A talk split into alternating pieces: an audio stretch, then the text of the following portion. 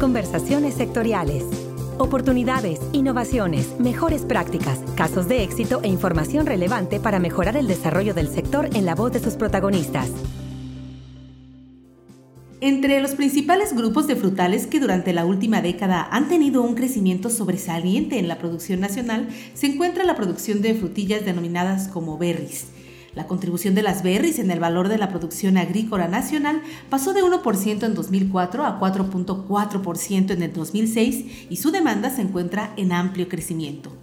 Para conocer las oportunidades que tiene esta red de valor productiva en el país, la conversación de esta semana aquí en Conversaciones Sectoriales Podcast es con el ingeniero Diego Antonio Martínez Rodríguez, presidente de la Asociación Nacional de Exportadores de Berries, ANEBERRIS. Ingeniero Martínez, bienvenido a este espacio de comunicación de FIRA. Muchas gracias, muy buenas tardes. Ingeniero, para quienes nos escuchan y aún no conocen esta figura de asociación que encabezas a nivel nacional, coméntanos por favor qué es Aniberris y qué ofrece a sus socios y a quienes desean también ingresar a la asociación. La asociación se creó buscando un objetivo que era el de la inocuidad y seguridad agroalimentaria. Ese fue el origen de la asociación, juntar a todos los actores que estábamos en el mercado para ponernos de acuerdo en las reglas y obviamente todo el mundo apegarnos y seguirlas.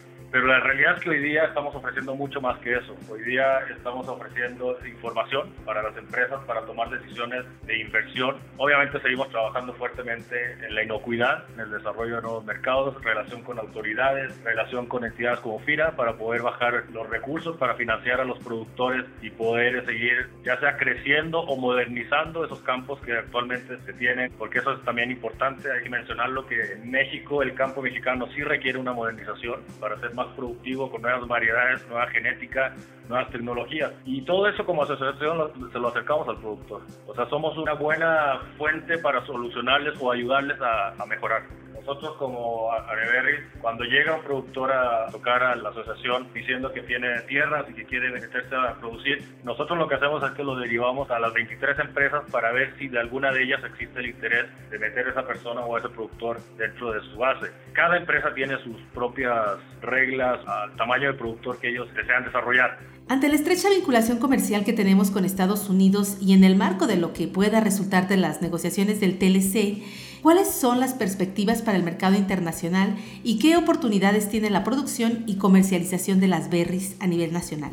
Sin duda el, sector de las berries es un, sector que sigue creciendo a doble dígito, así lo hemos visto durante los últimos cuatro o cinco años. Yo te diría sobre todo en el tema de arándanos. Eh, en México tenemos cerca de 40 mil hectáreas en totales entre zarzamora, frambuesa, fresa y arándano. Yo te diría que las otras tres el crecimiento ya es bastante más moderado, por decirlo así. El caso de la zarzamora y la fresa son cultivos que ya están eh, muy maduros. Tan solo zarzamora estás hablando que hay 12 mil hectáreas plantadas en México y fresa deben de hacer cercano de las 10.000 hectáreas. El arándano estimamos que debe haber unas 4.000 hectáreas y creciendo todavía todos los años. La realidad es que México todavía tenemos una tremenda oportunidad de crecer. El mexicano promedio consumimos no menos de 200 gramos de las llamadas frutillas o berries por año, cuando mercados como el de Estados Unidos consume arriba de 3 kilos y medio, 4 kilos al año. Entonces, como verán, la oportunidad todavía es enorme.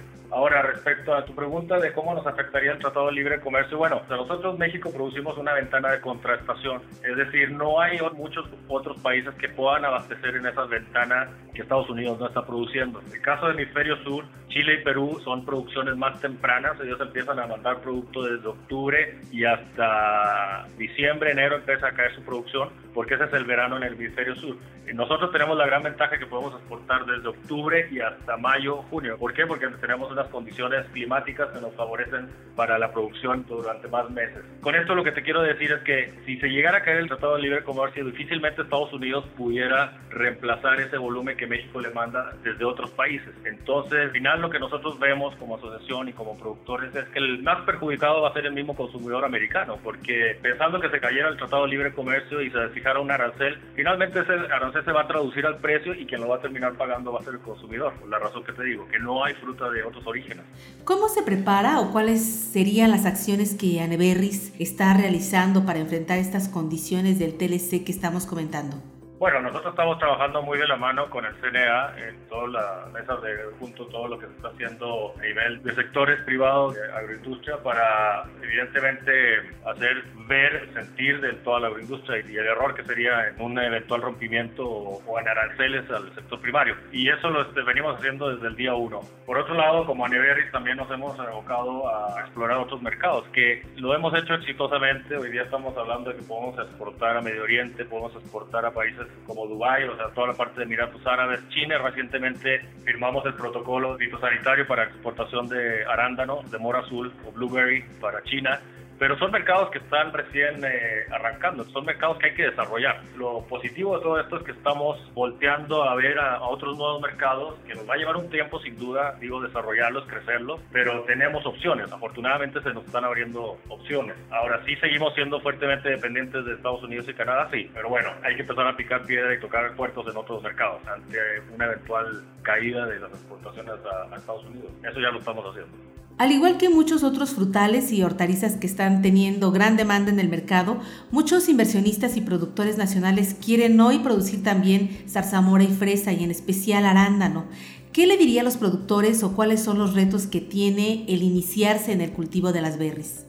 Hay varios retos. ¿eh? La verdad que la gente piensa que establecer una tarea de berries es algo sencillo y la realidad es que no lo es. Tiene su complejidad. Cada una de las especies tiene sus propias particularidades y sobre todo yo te diría que las ventanas, porque recuerda que México es un productor de contratación a la ventana americana. Nosotros seguimos siendo fuertemente dependientes de los mercados como Estados Unidos y Canadá y nuestro volumen va precisamente en esas ventanas cuando ellos no están produciendo, o sea que son las ventanas de octubre a mayo por decirlo así. Y obviamente que para caer en esas ventanas hay toda una técnica y un conocimiento que debe de tener el productor para poder entrar en esas ventanas. Y eso muchas veces la gente lo desconoce. Y obviamente los costos de inversión de plantar o de establecer una hectárea de arándano o frambuesa o zarzamora no son menores. Entonces, esa es otra cosa de la información que a un productor que se le ocurre plantar una hectárea de arándano muchas veces no tiene conocimiento de que va a tener que establecer el cultivo y esperar por lo menos dos o tres años para empezar realmente a ver el volumen fuerte de producción. Entonces, muchas veces esa ignorancia los lleva a que, terminen eh, levantando las plantaciones porque no tienen el capital suficiente para soportar esos dos o tres años en que la planta realmente te va a producir un volumen que te haga el punto de equilibrio. Yo te diría que son esos dos factores, sobre todo conocimiento técnico y capital, porque sí se requiere capital para poder soportar los años de, previos a la producción fuerte.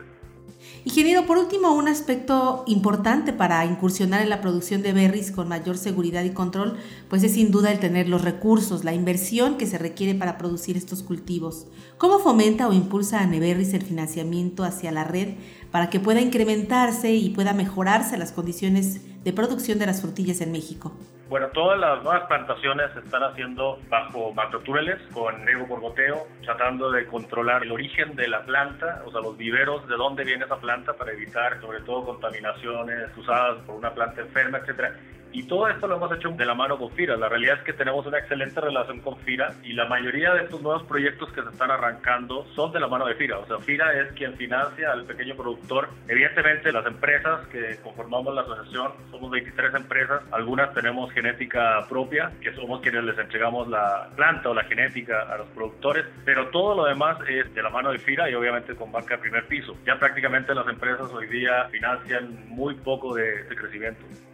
Ingeniero Diego Antonio Martínez Rodríguez, presidente de la Asociación Nacional de Exportadores de Berries, ANEBerris, pues agradecemos mucho el tiempo y opiniones que nos compartes para el personal de FIRA y quienes nos siguen a través de nuestras redes sociales. Muchísimas gracias. Para conversaciones sectoriales te saluda Cecilia Arista y como siempre agradecemos sus comentarios y sugerencias al correo enlace arroba. Hasta la próxima conversación.